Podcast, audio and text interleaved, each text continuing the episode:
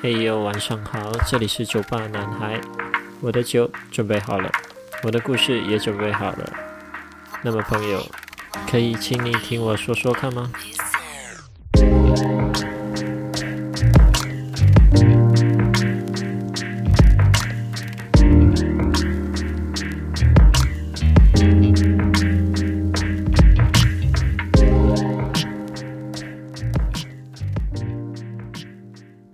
这里要先做一个说明，这个 podcast 呢，基本上就是倾诉一些我自己个人面对到的一些事情，然后给出自己的想法。当然，不可能每次都有这么多事情发生，呃，有时候可以聊一些有趣的事啊，基本上就像是在酒吧和朋友聊天一样，呃，可以抱怨啊，诉苦啊。或者是讲一些垃圾话，而在收听的你们，最重要的是抱着一个轻松的心情去听就好，因为就算说了再怎么严重的事情，或者是有多沉重的话题，明天醒来世界还是一样的在转着，所以很多事情今天你抱怨了，明天还是不会如你所愿的发展，所以啊，听听就好了哈。好，今天我们要谈的话题，呃，我觉得是一个在我自己国家蛮有趣的现象。在马来西亚，你很常会听到当地的华人观众，呃，经常批评自己家的 YouTuber，批评的点都是一些马来西亚的 YouTuber 只会 prank 啊，马来西亚的 YouTuber 只会拍垃圾内容啊，呃等等超多的负面评价，所以我就觉得奇怪。马来西亚的 YouTube 真的有这么烂吗？究竟是观众太挑剔了，还是创作者已经没有创意了？呃，等一下我会慢慢讨论当中有可能存在的问题。不过我们现在先一边听歌一边开今天的第一罐酒，一、二、三。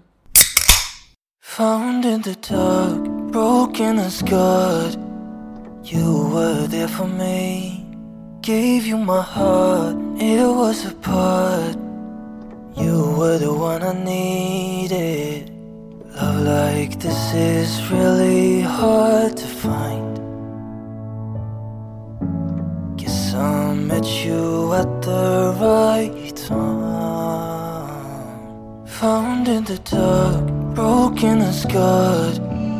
You were there for me. Gave you my heart it was a part. You were the one I needed. Love like this is really hard to find. Guess I met you at the right time. Gave you my heart, broken to pieces fixed it again.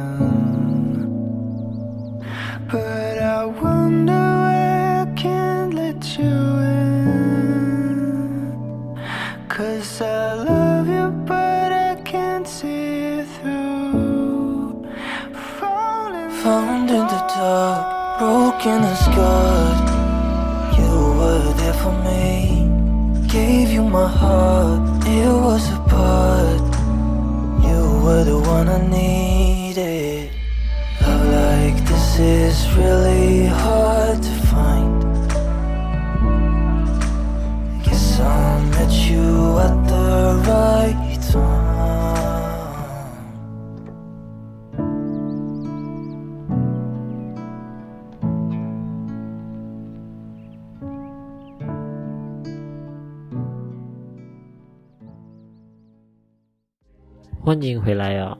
首先，我们先讨论一下“垃圾内容”这四个字。我个人觉得是有些夸大了啦，因为我认为基本上只要创作者自己想要传达的内容在影片里有好好的呈现给观众的话，基本上算不上是垃圾内容了。不过这些也只是我个人认为而已，所以我们来看看官方的说法。呃，根据官方 Google 自己立的条文哦，第一，承诺观众会看见某些内容，实际上却将他们带离网站；第二，在一或多个频道中反复发布相同的内容。三、大量上传取自其他创作者拼凑的内容。第四，试图诱导使用者安装恶意软体，或者是将他们带往可能侵害隐私权的网站。第五，透过电脑快速发布自动产生的内容，而未顾及品质或观众体验。第六，承诺观众只要安装特定软体、下载某个应用程式或执行其他操作，就能免费获得金钱。产品、软体或游戏奖励。最后一个是透过特定账户大量发布联盟行销内容。官方给的条件多数是针对比较严重的问题啊，可能呃牵涉到诈骗啊或侵害到个人隐私权之类的比较严重的问题。那么大马的观众是怎么样定义的呢？说真的。我找不到大马观众怎么样去定义垃圾内容，可是我找到了一篇来自一个多数年轻人都认识的 page Utah Confession。那一篇文章的标题是如何分辨优质的 YouTuber，文章的编号是 UC 三七一九三。想要找的可以去啊 Utah Confession 这个 page 去看看一下。我会念完这十五个。呃，条件当然也会给出一点点我自己的想法，对于这些条件啊，啊，第一，不会一直拍 Prank 拍自己的女友还是兄弟，自导自演。关于 prank 的话题，我会留到下一趴。我们直接看下一个。第二，会拍真正对社会有营养的东西，这点我蛮认同的。优质的 YouTuber 确实应该具备这一个条件。第三，不会太闲。这个我觉得有点见仁见智，不如说我好了。我喜欢看一些关于马拉松的影片，肯定有人会不喜欢这一类的影片，觉得这么闷的东西，这么你也会看？那我有需要我就会看吗？所以闷不闷？我觉得太过主观了。第四，也不会一直笑笑笑，不懂笑什么脸。我不是很懂这个是在暗示谁，还是指哪部影片？那我也不多做讨论的。第五，不会让人尴尬，和不会太显是一样的道理，见仁见智。第六，不会拿情侣的信任拍 prank，prank 的话题我会留到下一趴。第七。会拍 drama style，那为什么不看 prank 呢？如果你都清楚他是在自导自演，那就当做是在演戏看就好了啊。第八，background 不会一直固定的。老高呢？老高的影片除了萧敬腾那一集，我就没有看过他换过背景了。那老高就不优质了吗？第九，不会炒作，这个我也不是很清楚。是在暗示吵架的影片，还是标题党？只是我觉得这两个都很不应该啦。第十，就算麦不好，也会打 subtitle。我个人觉得，能让观众理解影片所要表达和传达的讯息，那就没问题了啊。第十一，不会拿订阅数压人。哇，真的有这种人吗？也太恶劣了吧！这个已经不是优不优质的问题了，感觉是会不会做人的问题了。第十二，不会好像永远只拍自己的 video，不参人的。如果影片本身内容精彩，能好好的传达内容。我觉得有没有参人不是一个问题，相反，如果影片本身没什么内容，然后硬要 fit 其他人，那还是没有改变没内容这个事实啊。第十三，不会调整什么 daily vlog，弄到整个 video 的 quality 烂到，这个可能就是创作者本身自己对不对得起自己粉丝的期待了。如果创作者这样糟蹋自己粉丝的期待，确实会让很多粉丝失望啊。第十四，不会小气，这个我知道，但是太针对。如果我的影片都是一些没有营养的东西，可是我很大方，所以我现在很幼稚吗？最后一个，不会乱乱去 IKEA 睡一晚，一样太针对了。好，十五个就这样说完了。这篇文章总共有两千多个赞，也算是蛮被大家认同的。可是问题就是，只有三点，大概三到四个观点，算得上比较有建设性的观点，剩下的不是太主观，就是太针对。如果说，如果说要达到优质，那是只要符合几个就好吗？那只要不小气，不乱乱去 IKEA 睡一晚，那就算得上是优质 YouTuber 了吗？如果不是，那就不要用自己的喜好去批判别人了。如果说我太认真，不懂里面的梗，那是因为我从来没有看过有任何一个有建设性的建议啊。我现在看到的情况就是。观众都在对创作者说：“可以不要再拍什么什么内容啊，或者可以不要再做这些这些些影片啊。”然后看到创作者出新的企划，还是其他节目之类的，又说：“可以可以不要吗？可以不要这样吗？”说真的，观众一直在说创作者没水准，那观众的水平又有多高？我也不是在帮创作者说话。只是我真的开始觉得网民只是为了酸而酸，以前也不会这么觉得。可是我看见的确实是这样。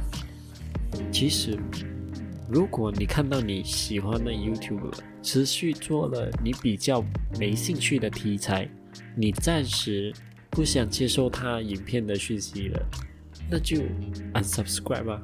如果你看到你不喜欢的 YouTuber 还一直跑出来，滑鼠移到影片标题旁边，会显示三个点，按下去，然后会出现 Don't recommend channel，直接跟他按下去，这样就可以最大程度避免再看到你不喜欢的 YouTuber 了。如果我是说到最后，你还是会看到，那么直接把国家换成台湾，或者你喜欢的国家吧，直接。简单，而且一劳永逸，可能可以等到，呃，风评差不多变好时，再回来看也不迟啊。说真的，如果像这样一直抛文批评，不就是会助长你那些不喜欢的 YouTube 的曝光度吗？所以，与其在那里浪费时间发文批评，为一个你不喜欢的 YouTube 浪费那么多时间，那还不如把时间留给自己。看一些你真的想看的东西，觉得符合自己的东西，不是很好吗？说到这里，我们就要进入 Prank 的话题了。现在先听今天的第二首歌，我也要开第二杯酒了。好，一二三。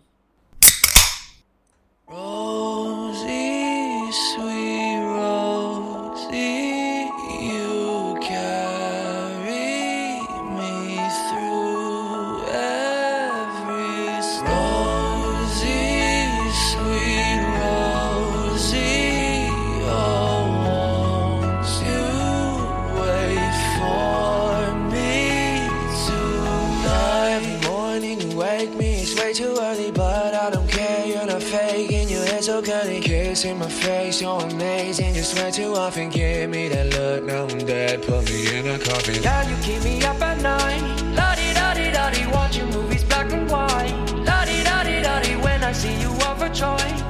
I'm your Paris, you're my Helen, yeah, we safe in Troy. La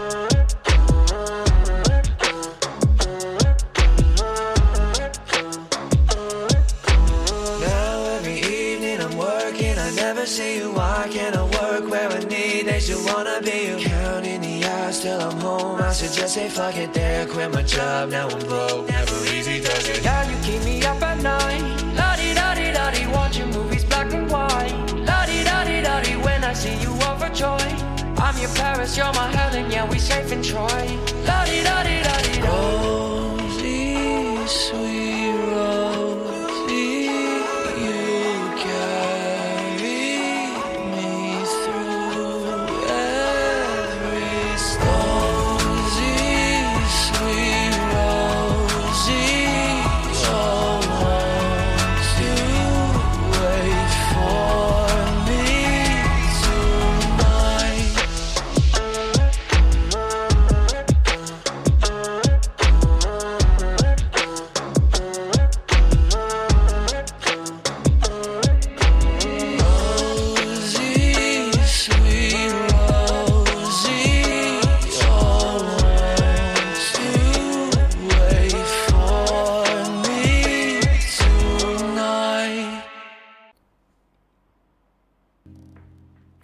大家欢迎回来。Prank 到底为什么这么惹人讨厌？第一，看腻了。观众在选影片的时候，每个人都有自己喜欢的口味，而且也希望可以呃换换看不一样的口味。可是发现不管怎么换，都还是 prank。那时候就会开始感到厌烦，而大量的观众产生同样的想法时，就会引爆大量的批评和排斥。第二，恶整性本恶。Prank 本身不存在任何价值观，你很难从中学到什么。就算有，也只是少量，反而会为社会带来一些负面的影响。比如年龄小的，大概十六岁以下的，在恶整的时候不会拿捏尺寸，造成了对方心理上的不适后，一句呃，“It's a prank” 就想要将所有东西化无，对方没有办法接受时，又说对方小气。这些年龄比较小的，思想上还不成熟，能接受度也不是很高时，很容易会出现呃排挤的状况。不是说 prank 一定会造成负面影响，而是市场太多类似的影片时，这些年龄比较小的就会觉得这些事好像很多人在做，然后感觉自己也是可以做这些事的。可是他们不知道的是，很多时候不会像影片里的 YouTuber 一样说一句 "It's a prank"，笑笑一下就没有事了。可能对方不能接受，最后就发生吵架、排挤、孤立这些事情，造成一些不必要的问题。第三，观众的心智年龄长大了，观众随着心智年龄的增长，心态也会慢慢发生变化，就好像婴儿不再吃奶嘴，小朋友放下手边的玩具，同样的，青少年也会开始看一些适合自己的内容。可是看回去自己从前订阅的 YouTube 却没办法和自己一起成长。观众见自己从前的偶像已经符合不了自己的期待，自然而然的也会从以前的喜欢慢慢变淡，而持续的出现他自己没兴趣的内容，就会从平淡变成厌恶。当然还有很多其他关于呃二整的厌恶点，蛮值得讨论的。可是不管怎么样，一直纠结于讨厌的点，肯定是解决不了问题的。因此，我个人觉得需要解决的不是已经存在的，反而是新生的 YouTuber 类型都太一致了。现在大马市场需要的是更多不同类型的 YouTuber。这个时候就要提到一个我在找资料的时候翻到的一篇文章，有一位叫李建宏写的一篇文章，放在观察者这一个网站上。标题是《马来西亚 YouTuber 启示录》，里面就提到很多关于马来西亚 YouTube 市场的问题，希望大家可以去找这一篇文章来看看。而我想说的，正是文章里面提到的创作者的断层。文章提到，马来西亚的 YouTube 创作者平均年龄上和台湾的 YouTuber 相比，显得比较年轻，可能也是因为这一个问题，多数还是没经过社会洗礼。也并没有那么了解啊，关于文化啊或者理工啊等等其他啊知识或者专业，这也间接导致马来西亚的 YouTube 圈还有很浓的学生味，因此摆脱不了 prank 或者其他通俗娱乐以外的内容。那么更奇怪的现象是，新加入的 YouTuber 多数是心智年龄比较小的，看到了自己偶像拍的那些影片，好像赚了很多钱，便重复着自己偶像的影片风格，市场上就会越来越多类似的影片，反而适合年龄比较大的观众，根本没有多少个能做出这样的内容。归根结底，已经存在的，我觉得就没有必要去改变了，也不见得他们有改变的必要。现在需要的是拓展市场的新人。几个月观察下来，马来西亚还是有很多具有潜力的创作者，比如低清、Bryson、失明、木桑 King 这一类的节目。马来西亚的 YouTube 需要这一些人来推动新的创作者产生。如果你已经是成年人，担心自己会不会太迟之类的，不不，创新会发生在任何一个年龄层。你看瓜吉在三十九岁的时候才成立上班不要看，在四十二岁的时候当上市议员，这么多疯狂的事，他却在大家都认为有点太迟了的那个年纪做到的。不过说真的，我没有伟大到想要激励或鼓励别人敢敢敢去做。毕竟做不成，要承担后果的不是我，是你自己。